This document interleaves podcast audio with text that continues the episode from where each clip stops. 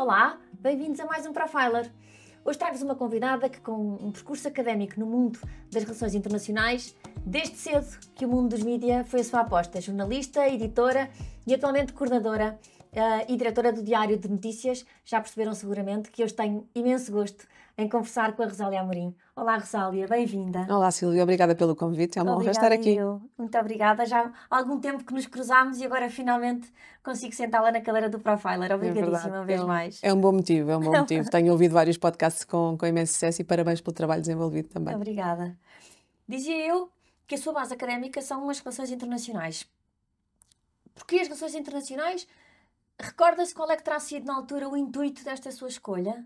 Ah, claramente. Eu, como já estava a fazer jornalismo, ou seja, já estava na rádio, pensei: bom, se eu já faço jornalismo e acho que já sei as bases principais para fazer a carreira de jornalista, então Vamos lá aprender algo mais, algo mais de política internacional, economia internacional, ciência política, relações internacionais e também muitas cadeiras da área do direito, direito internacional público, direito europeu, e portanto considerei que o curso de relações internacionais me traria mais conhecimentos noutras áreas. E francamente adorei fazer o curso de relações internacionais, tive professores incríveis, desde o Drão Barroso, ao Nuno Rogério, até a Rebora de Seara, que foi presidente aqui da Câmara de Sintra, enfim, tive professores que me marcaram muito e que permitiram fazer quase que um overview internacional, não é? Um overview overview sobre o que se passava no país e no mundo, complementando precisamente a área do jornalismo. Portanto, foi uma escolha pensada uh, para uh, conseguir ter mais competências, mais conhecimento, mas para continuar a minha carreira de jornalista. Ainda que o curso tenha também como saída uh, a área diplomática, portanto, poderia ser diplomata de carreira, mas o bichinho do jornalismo já cá estava. Já cá estava. Sentiu cedo esse bichinho pelo jornalismo?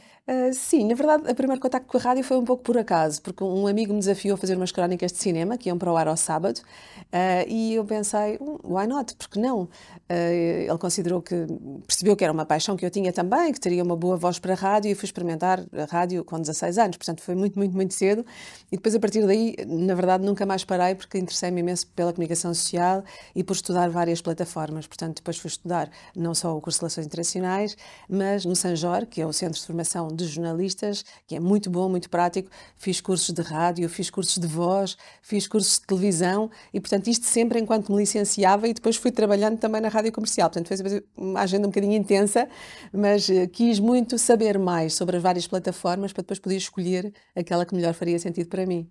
Falou na rádio comercial, foi das suas primeiras experiências profissionais também, depois, quando já depois da licenciatura.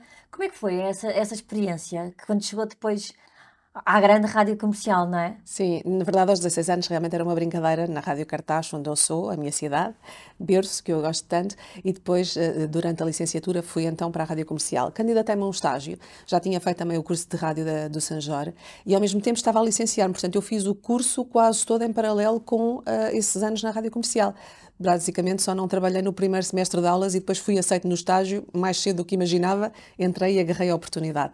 Portanto, foi, foi bastante intenso, não é? Fazer o curso e ao mesmo tempo estar, estar a trabalhar.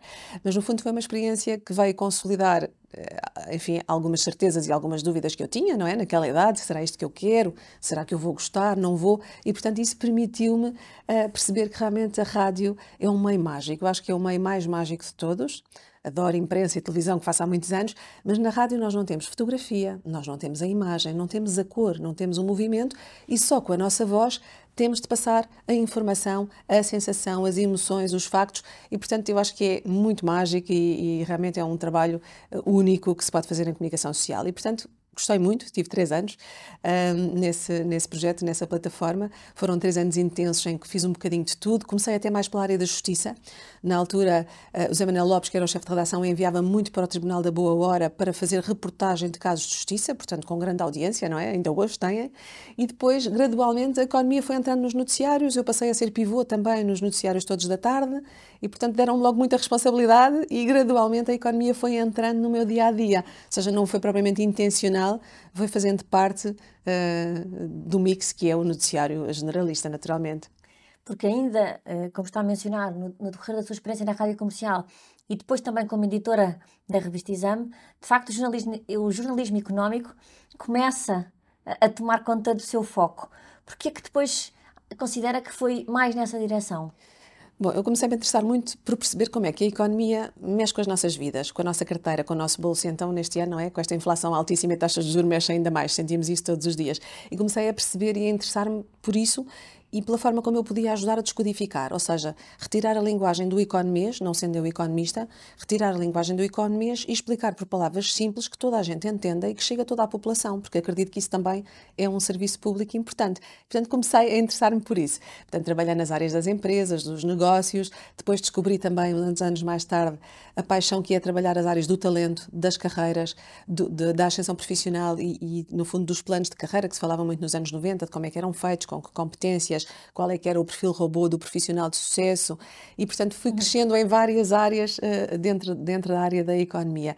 E, portanto, acabei por naturalmente ir assumindo várias funções, sempre de, de chefia na, na, na, revista Exame, depois no Expresso, depois noutros, noutros meios, e a Exame à época, portanto, em 1997, quando entrei para a Exame, era uma grande referência do jornalismo económico. Um, talvez o auge da carreira de muitos CEOs, de muitos decisores, fosse um dia ser entrevistado pela Exame ou ser capa da Exame, e não estou a exagerar. Não, não, a, Silvia sabe, a Silvia sabe a importância que tinha. Depois a Exame tinha dos melhores profissionais do mercado, tinha algo de muito bom, que hoje em dia é mais difícil, que é ter tempo para investigar uma história, porque era mensal e é mensal, e portanto tínhamos tempo para investigar e fazer trabalhos com profundidade, e uh, tinha também algo que já era era muito valorizado, que eram as várias distinções que fazia às melhores empresas para trabalhar, aos melhores e maiores, às PMEs de sucesso, e, portanto, era uma forma, no fundo, de dizer quem faz bem em Portugal, quem pode fazer melhor e traçar um caminho também por aí. Depois, a Exame também me permitiu inovar em muitas áreas, ou seja, fui uh, conhecendo uh, as várias editorias, como nós chamamos, não é? as várias secções, recursos humanos, empresas, negócios, macroeconomia, bolsa e mercados, também à época muito mais interessante do que é hoje, nomeadamente a Bolsa Portuguesa, e, e fui também uh, foi-me permitindo fazer várias inovações. Na revista Exame fizemos a primeira capa em cortiça do mundo, foi uma inovação internacional.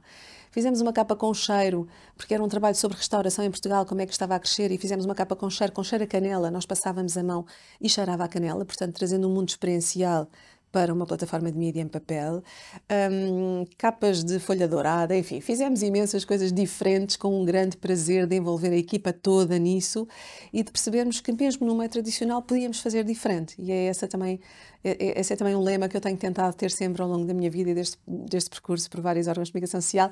Como é que vamos agarrar em algo tão tradicional, fazer diferente, deixar uma marca e, e no fundo, fazer serviço público, que é isso que os mídias fazem, sejam públicos ou sejam privados. Uh, falava que nas várias experiências que esteve, que teve durante a revista Exame, depois era coordenadora do caderno de Economia do Expresso, os seus, os seus comentários também semanais nas SIC Notícias. Minha, a minha pergunta era: na altura também se falava provavelmente um bocadinho mais de, de, de work-life balance, etc. Mas como é que todos estes projetos se coadunavam no seu dia a dia? Porque em termos logísticos também não deveria ser fácil. Sim, em termos logísticos não é nada, não é, não era e não é nada fácil. Uh, eu no, no, fundo nunca tive muito receio de desafios, sempre gostei de desafios de fazer coisas diferentes em simultâneo, abrir várias plataformas, abrir horizontes. E, e o primeiro direto que fiz para a televisão, para a Notícias, e hoje ao vir para aqui ter com a Silvia, que comecei a fazer contas, não é? Os anos passam rápido.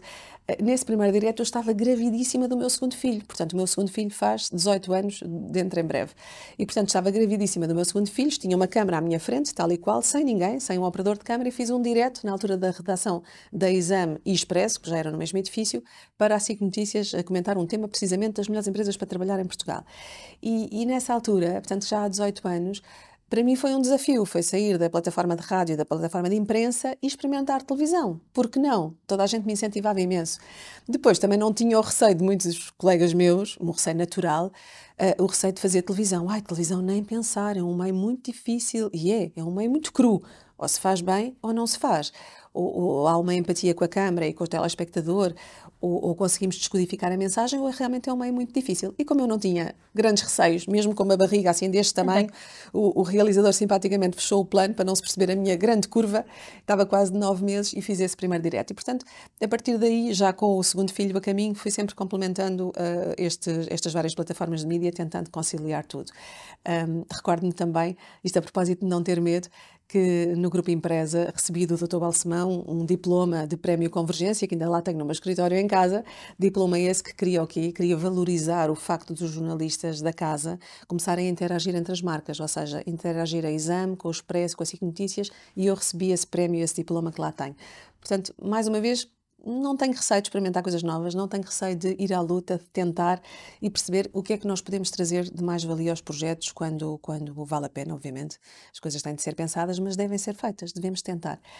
Tudo isto conciliando com duas crianças, mas também com um apoio familiar bom, grande, obviamente. Na altura os, os avós eram muito disponíveis e, portanto, ajudaram também a, cuidar uh, dos, dos miúdos. E o caminho foi sendo natural, porque eu acho que também quando nós temos muito prazer naquilo que fazemos, realmente não é um sacrifício, não é? Há pouco, antes de começarmos a gravar, falávamos das corridas, como é importante correr. Uh, aquilo que parece um sacrifício para muitos pode ser um prazer quando fazemos com gosto. E eu acho que nesta área, e, e a minha entrega também vive muito disso, não é? Da paixão de, de, fazer o que faço e depois o resto vem por acréscimo. E quando nós estamos felizes, nós profissionais estamos felizes, depois o resto gera-se, consegue-se gerir. Melhor, pior, uns dias chegando mais cedo, uns dias chegando mais tarde a casa mas, mas a gestão vai, vai se fazendo. E eu, na verdade, acho que hoje em dia é muito complementar ter as plataformas todas e poder estar em todas. É um privilégio para mim e agradeço a quem me desafia a estar nelas, na imprensa escrita, nos podcasts, nos vídeos, na televisão, na rádio, porque tudo é um só, tudo é jornalismo, tudo é um só que é comunicação social e a forma como chegamos aos leitores pode ser de várias maneiras, não é? Ah, importa pouco às tantas o meio, eles são todos complementares, importa claro. é a mensagem, que mensagem é que nós vamos levar a cada pessoa. E esse é, é também um dos lemas do jornalismo, é levar uma mensagem séria, credível, que seja independente das agendas políticas ou económicas. E, acho que hoje estamos a viver um, um, país muito crispado, não é? As forças políticas estão muito crispadas, há muita tensão económica por causa da conjuntura que vivemos e também cabe aos jornalistas levar uma mensagem clara, uma mensagem que seja independente e que seja ética. Fala-se tanto hoje da ética republicana, no jornalismo a ética também é fundamental porque o que nós temos de mais sério e de melhor valor associado ao jornalismo é a ética e é a confiança também que os leitores podem ter em nós. E, portanto, um bocadinho com estes ingredientes todos, fui sempre uh, arranjando aqui automotivação para, para estas lutas todas nas várias, nas várias plataformas. A Zélia falava mesmo agora um, do, não, do não ter receio, do não recear, de ir experimentar, de ir fazer. Uh, eventualmente há coisas que vão acontecendo ao longo da nossa carreira também porque nós temos a predisposição de levantar a mão e de mostrar essa disponibilidade e essa, essa ausência de receio de vamos ver o que é que dá. Pode ser por aí também? Sim, pode ser por aí também. Voltando um bocadinho atrás aos temas económicos, de como é que eles surgem na minha vida, também surgem porque uh, quando o chefe de redação pedia alguém para fazer um tema de economia, geralmente a reação dos outros colegas era, ai, nem pensar, economia, números, que chatice, não sei, não consigo, não quero. E eu pensei, vamos lá experimentar. Depois o tema da televisão, igual, ninguém queria fazer diretos para, para a SIC Notícias na época, não é? Estamos a falar há 18 anos, hoje em dia muita gente querá. Mas há 18 anos a reação da, dos meus colegas foi, ai, não, nem pensar, tenho receio, não, não faço, não faço. E eu fui experimentar, mesmo com a tal barriga enorme, fui experimentar. Depois surgiu um outro, um outro desafio, foram vários, mas surgiu um outro que, que exigiu também sair da zona de conforto. Quando o Dr. Balsemão decide fazer o primeiro projeto internacional de mídia com o Grupo Empresa, decidiu criá-lo em Angola e uh, escolheu-me a mim e a outra pessoa da SIC para fazer esse projeto em Angola. E, portanto, isso também me obrigou a sair da zona de conforto. Eu podia ter dito que não, estava muito confortável na altura a coordenar a revista do Expresso, a revista única a convite do diretor Henrique Monteiro, na altura, e também uh, da, da, editora da revista, que é a Mafalda Anjos. E, portanto, eu estava muito confortável, estava a gostar imenso do que estava a fazer, era um desafio enorme, estava apenas há dois anos nessa função, e ainda assim pensei mais uma vez, por que não? O que é que eu vou aprender? O que é que eu, como é que eu vou crescer num ambiente hostil que é, que é a África, comparando com o ambiente europeu, não é? Um claro. ambiente diferente, em que tudo o que nós damos por garantido aqui em Angola, em África, não é. Desde a torneira com água potável, onde nós podemos beber a qualquer hora sem pensar duas vezes, a eletricidade no interruptor automática, um, a segurança na estrada, tudo isso que nós aqui damos por adquirido, lá não é bem assim. E isso obriga-nos a uma ginástica mental e a uma capacidade de lidar com o imprevisto uh, que provavelmente fará com que alguns perfis digam eu não vou nem pensar. No meu caso, a minha tentação é bora lá experimentar, porque não? O que é que eu vou aprender com isso? E aprendi imenso, aprendi realmente a valorizar muitas das coisas tão simples que temos em Portugal e que não temos em, em Angola e a valorizar também aqueles profissionais que não tendo quase nada tantas vezes, nem uma formação de excelência, uns têm, atenção, uns têm e fazem nos Estados Unidos, mas muitos não têm essa oportunidade e não têm grandes condições de vida em certos casos, acabam por ser uns lutadores e todos os dias estão ali a tentar ter uma vida melhor, a trabalhar pelas suas famílias e admiro imenso todos os trabalhadores africanos que lutam com, com condições muito, muito pobres. Porque os projetos em África, muitas vezes, muito mais para além do conteúdo profissional, do, daquilo que vamos exercer no nosso dia a dia profissional, há toda uma envolvência, uma experiência pessoal que complementa muito qualquer outra coisa que possamos ir fazer. Sem dúvida. Hoje em dia fala-se muito da, da importância do voluntariado num currículo, e estamos a ver os miúdos a sair da faculdade e a ir para voluntariados para a África para terem essa experiência no currículo. Fala-se imenso do Erasmus, que quando nós saímos da faculdade se falava muito menos, estava a começar, e como é importante ir para fora. Eu acho que esta experiência que fiz também em, em Angola foi um bocadinho de tudo isso, ou seja, estar com as pessoas, valorizar o povo, uh, o dia a dia, as dificuldades, tentar ajudar, deixar uma marca positiva. E, e, no fundo talvez tenha sido a minha experiência de Erasmus ou de MBA internacional, enfim, estou a dizer isto a jeito de brincadeira naturalmente, mas o que se aprende estando fora é muito enriquecedor para depois voltar. E eu gostava muito que muitos dos nossos jovens que neste momento estão a sair porque em Portugal se pagam baixos salários ou porque têm melhores oportunidades lá fora, pudessem também todos eles um dia voltar, trazer a experiência, trazer esse know-how, porque isso é muito enriquecedor para as nossas empresas, para as claro. nossas equipas e também para nós individualmente, naturalmente, tornamos certamente pessoas melhores, muito mais resistentes, resilientes, com a flexibilidade de encaixar várias culturas e neste momento fala-se muito de diversidade uh, multietnias, de encaixar diferentes comportamentos, diferentes objetivos de vida e até propósitos, não é? Numa altura em que se fala tanto dos purpose, do propósito das empresas, cada uma tem propósitos diferentes e cabe depois a cada um de nós, com a nossa experiência profissional, nacional internacional, perceber isso tudo, digerir e depois no fim do dia a decisão é nossa, não é? Eu estou-me a rever neste projeto ou não, eu quero estar aqui ou não. E acho que isso uh, só, só nos enriquece. Portanto, se me voltassem a desafiar a, a ter um projeto internacional, certamente. Diria, diria que sim. Claro que tem que se ponderar sempre o ambiente familiar e, e tudo isso é fundamental, é a nosso pilar, a nossa base, mas o internacional traz-nos essa componente uh, boa enriquecimento e, e, tudo isto liga com o meu curso, não é? Das relações internacionais. Eu gosto imenso de aprender sobre outros países, outras culturas, outras formas de estar e de trabalhar e, e no final do dia transpor isso também depois para aquilo que eu escrevo, não é? Nos editoriais de Diário Notícias, nas entrevistas que faço. É trazer assim o mundo todo e colocá-lo dentro Exato. das páginas do jornal ou, ou no online, onde o DN também é muito importante. Falou também da sua experiência na revista Única, eh, que coordenou a revista Única nessa altura é, é, era uma grande responsabilidade, porque era uma revista que vinha no Expresso, não é? E que tinha. Era, era muito conceituada, era uma revista já muito conceituada.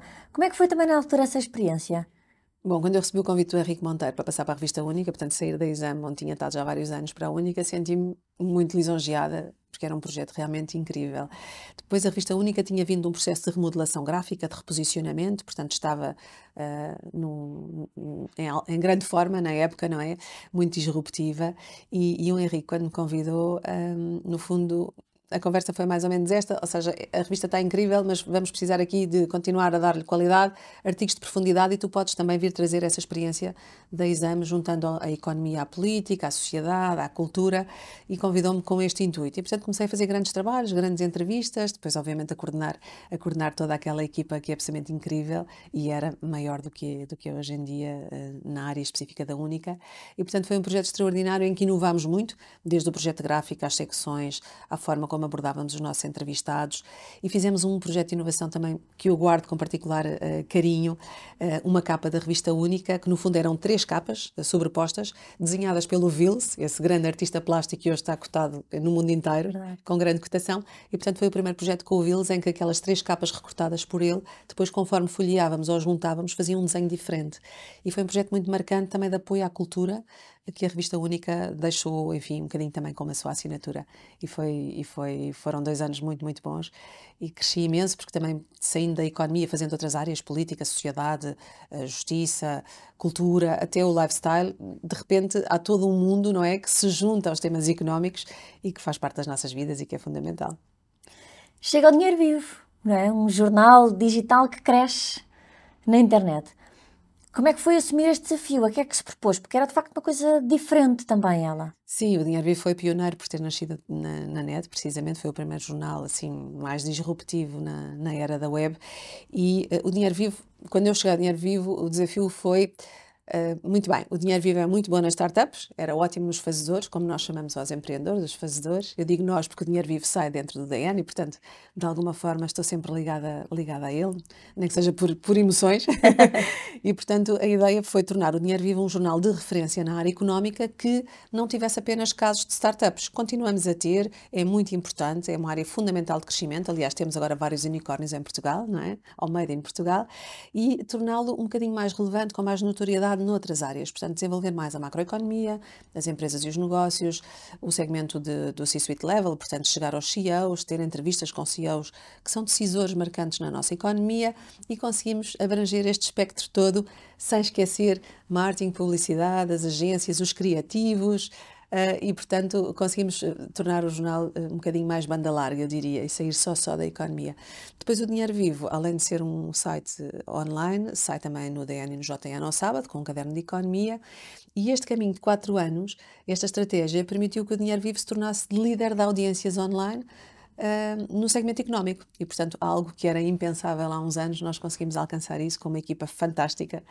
Uh, no Dinheiro Vivo fui muito feliz. Tínhamos o Dinheiro Vivo juntamente com a DN Insider, uma revista de tecnologia para o DN à época, e o Motor 24, portanto, uma marca de mobilidade e uh, no fundo éramos 33 pessoas a fazer estas três marcas, mas com um grande sentido de inovação, sem medo de experimentar, sem receios de fazer novos formatos, entrevistas fora da caixa, os primeiros vídeos, comentários, uh, como se fosse um formato de televisão, mas para o, para o site do Dinheiro Vivo. E portanto foi um laboratório incrível de ideias, de inovação, de disrupção e uh, até hoje, claro que mantenho esta proximidade e uma admiração enorme pelas pessoas que comigo construíram o Dinheiro Vivo. Foi, foi um marco económico, acho que, isso também vai ficar, para todos os que nos seguem, vai ficar como uma referência, espero. Naturalmente. É atualmente diretora do Diário de Notícias. O que é que é ser diretora do Diário de Notícias? Como é que é o seu dia a dia hoje? Bom, um dia a dia frenético, não é? Porque um diário exige realmente fazer tudo do zero todos os dias. Portanto, todos os dias o jornal está em branco e tem as suas 32 ou 40 páginas completamente em branco e toca construir do zero. E, e, e isto também é sair da zona de conforto, não é? Porque todos os dias temos, temos de pensar, planear, ir atrás de histórias e construir um jornal. Depois é um dia a dia além de intenso, com muitas solicitações, porque o DN, sendo uma marca histórica em Portugal, tem 158 anos, completados em, em dezembro, e estes 158 anos trazem muita responsabilidade também à diretora do Diário Notícias e à sua equipa, do ponto de vista da qualidade dos conteúdos, de corresponder às solicitações dos leitores, das instituições que pedem a presença do Diário Notícias, que querem estar com o Diário Notícias, que querem partilhar informação, e o DN tem este compromisso com a sociedade civil também de estar disponível para poder ouvir, para poder estar, para poder ter uma voz ativa na sociedade. Depois, de ser também a primeira mulher em 158 anos a ser diretora, traz-me ainda mais responsabilidade um, daquilo que posso fazer no DN e da referência que possa ficar para futuros jornalistas que também queiram chegar a um, um cargo de direção. E espero deixar esse, esse legado para, para futuras profissionais mulheres, porque acho que temos mesmo de puxar umas pelas outras e tentar agregar e não dividir, tentar agregar e, e ajudar outras mulheres a quebrar o tal teto de vidro e a chegarem ao topo das organizações. Voltando ao dia a dia, portanto, vou-me dividindo entre o grande miolo do dia, que é o Diário Notícias, de quando é vez comentado na TSF, porque sou comentadora sobretudo das áreas económicas, mas não só. Portanto, ou no Fórum TSF com o meu querido Manela Cássio, ou ao domingo tenho uma rubrica fixa de opinião, ou noutras ocasiões, sempre que a atualidade justifica, e, há, e há uma notícia de última hora. E depois também com a RTP vou levando o Diário Notícias várias vezes por semana aos comentários televisivos, também é importante para a marca, DN, naturalmente, e para a forma de contribuir para o esclarecimento da sociedade civil. Portanto, é um dia bastante intenso, uh, com uma equipa muito gostinha, ou seja, temos pouca gente, mas muito boa, com muito know-how, com muitos anos de jornalismo e isso cria também uh, a referência que é, que é o DN. E aproveito para deixar aqui um elogio enorme à equipa, porque somos 20 jornalistas, os concorrentes, tantos deles têm 70, 80, 90 jornalistas, nós temos apenas 20, portanto é uma task force uma espécie de task force à Covid-19 do Almirante uhum. Gouveia Mel, é uma task force, é uma equipa muito curta, mas muito experiente, com muito know-how e que tem conseguido relançar o DN porque também muito do trabalho foi esse mesmo, foi relançar o Diário Notícias. Ele foi descontinuado em banca durante dois anos e quando cheguei, portanto, em novembro de 2020, o pedido foi relançar o Diário Notícias. Uh, e, portanto, esse relançamento acontece ao mesmo tempo que decorre a pandemia, que começa uma guerra e que os órgãos de comunicação social em Portugal atravessam também uma crise grande para conseguir ser sustentáveis. E, portanto, foram muitos desafios em conjunto. Relançar o jornal, uma curta equipa, uh, e, ao mesmo tempo, enfrentar uma conjuntura muito, muito difícil. Portanto, tem sido um desafio, talvez o desafio da minha vida, não é? De juntar estes ingredientes todos e levar o DNA a bom porto, mas é para isso que cá estamos. Somos. Uhum poucos, mas bons. Quero acreditar.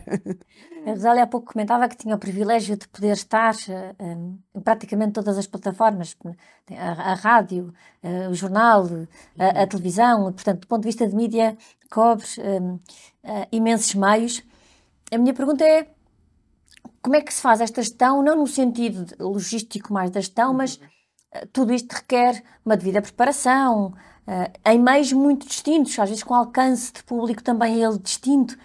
Como é que faz esta gestão de uh, onde é que vai, como é que a preparação que isso exige, o público que um meio tem, que é provavelmente diferenciador do outro, como é que tudo isto se faz também? Porque são de facto meios muito distintos entre eles.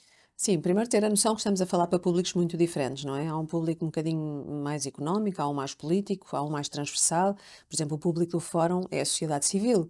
Eu costumo dizer que no Fórum TSF se tira a temperatura com o termómetro à sociedade civil, porque realmente toda a gente pode participar e é um fórum muito, muito democrático. E a preocupação aí também é usar uma linguagem que seja simples, que faça chegar às pessoas o que é importante para o seu dia a dia e não ficar com o ou com o politiquês para uma meia dúzia de elite que nos está a ouvir. Não, é chegar a todos. Essa é uma preocupação do ponto de vista daquilo que é a estratégia de comunicação um, e de, da forma como nós, no fundo, usamos o microfone para chegar a cada um dos públicos, neste caso, um público transversal. Depois, na televisão, temos também essa preocupação de chegar a todos, uh, mas uh, do ponto de vista da comunicação, muitas vezes é preciso usar imagens, usar imagens, usar referências para que a pessoa visualize através das nossas palavras do que é que nós estamos a falar, não é? Estamos a falar de um investimento, ele é equivalente a um estádio de futebol, uma ponte Vasco da Gama, é equivalente a quê? Visualizar sempre, tentar trazer uma imagem ainda que seja por voz. Do ponto de vista da gestão do dia a dia, também é preciso saber dizer não. Nunca tinha pensado nessa pergunta que me está a fazer agora e estava aqui a pensar como é que eu posso responder. Já, já aconteceu uma ou duas vezes eu dizer não, eu não vou. Eu acho que não sei o suficiente sobre esse assunto. E há que ter esta humildade. Nós não temos de saber de tudo porque somos diretores de uns jornais. Ah, ou então temos de estudar, não é? Temos de perder tempo a estudar e não havendo esse tempo, às vezes é na próxima meia hora. Podes vir cá um direto da próxima meia hora e temos de ser conscientes. Se calhar em meia hora não me vou preparar decentemente, não vou criar mais valia para o leitor, para o ouvinte ou para o telespectador e o melhor é não ir dessa vez. E já fiz isso algumas vezes e creio que isso é respeitado do lado de quem convida e também eu sinto respeito para comigo própria de não ir ali só para dizer um blá blá. Eu quero acrescentar valor, quero levar mais informação, preparar-me muito bem tendo, tendo a, atender aos pedidos que me fazem, mas se não estiver preparada é importante dizer não. Acho que é um bocadinho como na gestão das empresas e das nossas equipas. Somos muito simpáticos, simpáticas, gostamos de estar com todos, mas às vezes temos de dizer não para que tudo siga no rumo, no rumo certo. Portanto, talvez essa seja a forma de também ir ao encontro de todos, mas sem também ir contra aqueles que são os nossos princípios, os meus princípios, não é? Estar bem preparada, de fazer um bom comentário, trazer mais valia e ser coerente comigo mesma. Se eu sou exigente comigo mesma, tenho que ser exigente também quando falo para os outros. É isso que eu tento, tento sempre fazer. Estando a Rosália tão também envolvida no jornalismo económico, eu li num artigo seu recentemente que falava dos cenários económicos para 2023 que só tínhamos uma solução, que era crescer mais e consistentemente. A minha pergunta é qual é que acredita que deve ser o papel de cada um de nós para que isso possa efetivamente acontecer?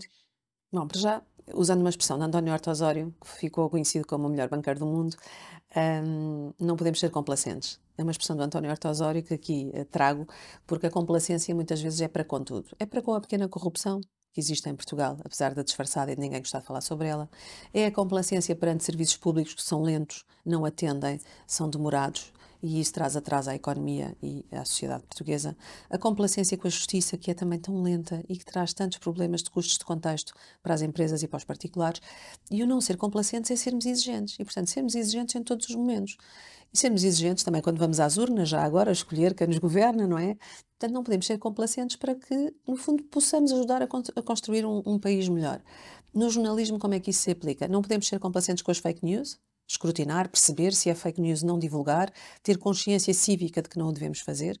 Não podemos ser complacentes com a falta de qualidade também dos textos, dos títulos, eh, de alguns comentários, eh, de algumas caixas de comentários também nas redes sociais que não são mais do que um vazar de, de ira e de crispação que não trazem nenhum valor acrescentado. e essa não complacência obriga-nos sempre a fazer algo melhor. Depois, cada uma de nós, individualmente, acho que o que temos a fazer é trabalhar, tentar criar valor acrescentado para as organizações e para as equipas, construir marca e fazer com que isso, no fundo, ajude ao crescimento do país como um todo. Porque o problema de 2023 poderá ser precisamente ou termos uma recessão ou termos uma estagnação. Se tivermos estagnação com a inflação, temos uma estagflação. Isso quer dizer que não vamos criar riqueza suficiente para, no fundo, colmatar os efeitos de uma inflação altíssima como a subida de taxas de juros por inerência, e que nos vai devorar completamente a carteira, o nosso poder de compra. Portanto, se todos nós conseguirmos trabalhar mais, criar mais riqueza para o país, cada um à sua maneira, um, mesmo que seja às vezes difícil de mensurar, não é? O jornalismo cria valor acrescentado através da qualidade, da verdade, da ética. Não é difícil, é, é, muito difícil de medir isso em números, mas se o pudermos fazer, estamos de certeza a criar riqueza, nem que seja riqueza democrática e é um pilar da democracia que eu gostava muito que continuasse a ser, porque sem isso não vamos ter liberdade e estamos a ver o que acontece noutros países da Europa, em Itália, na Suécia, em que a extrema-direita foi crescendo. E nós temos de ter a noção de que a comunicação social é mesmo importante para separar o trigo do joio, dizer a verdade, trazer esse valor acrescentado e acho que é uma forma também de trazer riqueza para o país, mesmo que não seja traduzida em euros, mas é, é, é de valor. É autora de um livro que eu gosto muito, que já tem alguns anos, mas eu acho que continua sempre atual, que se chama O Homem Certo para Gerir a Sua Empresa. É uma mulher, também é coautora do livro, livro do, do Bem-Estar, e tem um blog, que é os Executivos Sem Gravata. É, é outra forma de deixar o seu legado Sim, também é uma forma também de, de às vezes parar um bocadinho desta correria do dia a dia e, e sentar-me e focar-me e, e pensar de forma mais, mais profunda em outros temas que não, que não da agenda diária, mediática. O caso do livro das mulheres eh, foi um sucesso inesperado até para mim, vendeu e esgotou três edições. No fundo foi em 2009, já vai há algum tempo, mas conta a história de 25 executivas que estão no poder naquele momento, de como é que lá chegaram e o que é que tiveram de ultrapassar para lá chegar. Eh, depois, além dessas 25, conta a história também das duas primeiras executivas em Portugal que, que chegaram a lugares de topo, Rosalina Machado e Vera Nobre da Costa. No fundo, quase as mentoras das outras 25. E, e foi um marco importante porque mostrou que realmente as mulheres estavam a chegar a cargos de decisão sem cotas na altura, e aliás todas nós no livro nos manifestávamos praticamente todas contra as cotas, não percebíamos porque é que tínhamos de ser discriminadas positivamente para chegar lá por mérito. Um, hoje em dia, quando falo com muitas dessas 25 mulheres, muitas dizem: Bom, na altura escrevemos todas, ou dissemos todas que éramos contra as cotas, mas hoje em dia o que estamos a ver é que sem isso não vamos lá. E portanto, venham lá as cotas para ajudar as mulheres a chegar ao topo e depois elas provarão por seu mérito que merecem lá estar. Muitas vezes têm de provar em dobro, ainda têm de gerir e bem a sua vida familiar, com filhos, com marido, com toda, toda essa componente e também o conseguem. Não são só os homens que estão predestinados a cargos de decisão. E, portanto, o livro foi importante um bocadinho também para abrir este para abrir este tema à sociedade e fizeram-se imensos debates depois na sequência na sequência do livro e foi acho que foi um momento para chamar a atenção tem razão, a Silvia tem razão, ele continua muito atual, muitos daqueles problemas não foram superados e, portanto, ainda lá estão a fazer entraves até chegar eh, ao teto de vidro, não é? E quebrar esse teto de vidro para ascender ao topo. Portanto, há ali muitos temas que estão atuais, mas também há muito mais mulheres hoje em dia que chegaram a esses cargos e que merecem uh, não só a nossa admiração, mas provavelmente merecerão ser contadas as suas histórias no futuro. Espero voltar a ter tempo para o fazer, uh, não já, mas espero que sim. Depois o livro com a Rosa Lobato Faria, o livro do bem-estar. Essa grande senhora, não é? Marcou-me imenso pela, pelo espírito crítico, muito detalhada. Tudo o que fazíamos tinha de ser muito bem feito. E isso marcou-me, porque também já foi há, há alguns anos, e marcou-me precisamente pela exigência. A Rosa Batoria era muito exigente e foi muito, muito bom fazer esse livro com ela, foi uma honra. Uh, enfim, depois no, no, dia a dia do, dos jornais nós acabamos por escrever muito sobre todos os temas, não é? Mas com menos, com menos tempo, com menos profundidade, às vezes um bocadinho pressionados pela, pela hora de fecho do jornal, pela máquina anagráfica que está uhum. à espera. E os livros permitem deixar esse legado, como a Silvia dizia. Sim, nunca tinha pensado nisso, nesse, nesse aspecto de legado, mas mais como deixar a debate uma série de temas e, e também é um contributo que posso dar enquanto cidadã deste, deste país, que quer que seja cada vez melhor, é um contributo que fica, sem dúvida. Já que estamos a falar de livros, que livros é que tem lido ao longo da sua carreira? Que exemplos que pode partilhar connosco que de facto lhe tenham gerado um impacto e, e que os recorde por alguma razão? Bom, é difícil escolher, porque li, li imensos e na altura da exame líamos muitos livros de, de economia de gestão. Lembro-me do Oitavo Hábito da Eficácia do Stephen Covey. Havia assim uma série de livros do Gary Hamel também. Havia uma série deles. O Humanator, na versão portuguesa, também importante. Aqueles grandes eh, calhamaços de marketing, recursos humanos, gestão estratégica, relações internacionais e negócios internacionais César das Neves também publicou uma série de livros que li, enfim, foram imensos, nem tem conta, não é? Na altura também da revista mensal, havia não só um bocadinho mais de tempo para ler, como era importante ler para depois fazer artigos com, com uma profundidade diferente. Agora, se eu tivesse assim de escolher dois que me marcaram desde o início da carreira e que eu ainda hoje de vez em quando abro e vou folheando, uh, claramente a arte da guerra de Sun Tzu, que eu estudei também no curso de Relações Internacionais, é muito atual, é muito atual, não perde atualidade. Cada mensagem, a forma de lidar com o mercado, de lidar com o nosso adversário, de conseguir alcançar os fins, mas não valem todos os meios. Sun Tzu mantém toda, toda a atualidade. Portanto, isso do ponto de vista do trabalho, eu, eu julgo que é uma bíblia que continua a, a, ser uma referência. Do ponto de vista do lazer, eu gosto muito de poesia e gosto da poesia de Eugênio de Andrade. Obriga a baixar um bocadinho a adrenalina, recentrar, valorizar o lado familiar e também o amor.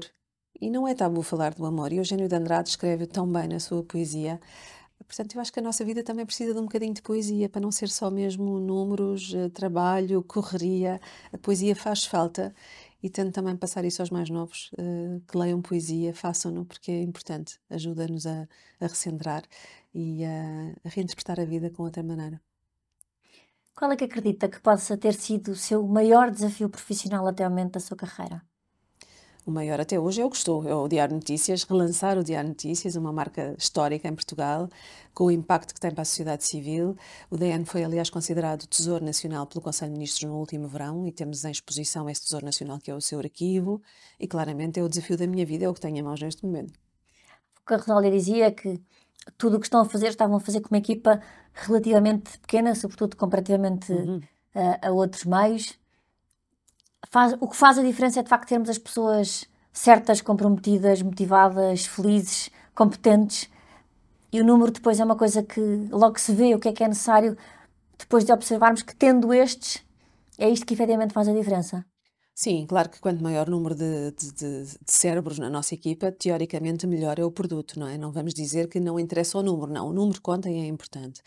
Neste caso, faz muita diferença termos realmente pessoas muito experientes, com muitos anos de jornalismo, com jornalismo de investigação e que têm o know-how para trazer até ao público que nos lê a melhor informação, bem tratada, com credibilidade. E, portanto, as pessoas certas são realmente uh, fundamentais. É a essência do DN neste momento, ter as pessoas que, por um lado, vestem a camisola, trabalham comigo e eu trabalho com elas duro no dia a dia, portanto, tento dar o exemplo, ser muito próxima e participativa nos momentos mais difíceis, nas horas mais tardias, quando é preciso, aos fins de semana, o que for, e depois também fazer aqui algum mix entre os séniores, aqueles que têm muito know-how, e ir trazendo algumas pessoas novas. Entraram quatro pessoas no último ano de, de estagiários que, entretanto, ficaram, portanto, contratados pelo DN, e que trazem aqui alguma frescura também. Estão a aprender ainda, são muito jovens, não é? Não substituem nunca o know-how de um sénior com muita experiência no jornalismo, mas criam um ambiente de redação interessante, de partilha geracional, e que, no fundo, nos permite também corresponder aos vários públicos para quais escrevemos. Escrevemos para um público mais sénior, mas para um público mais jovem.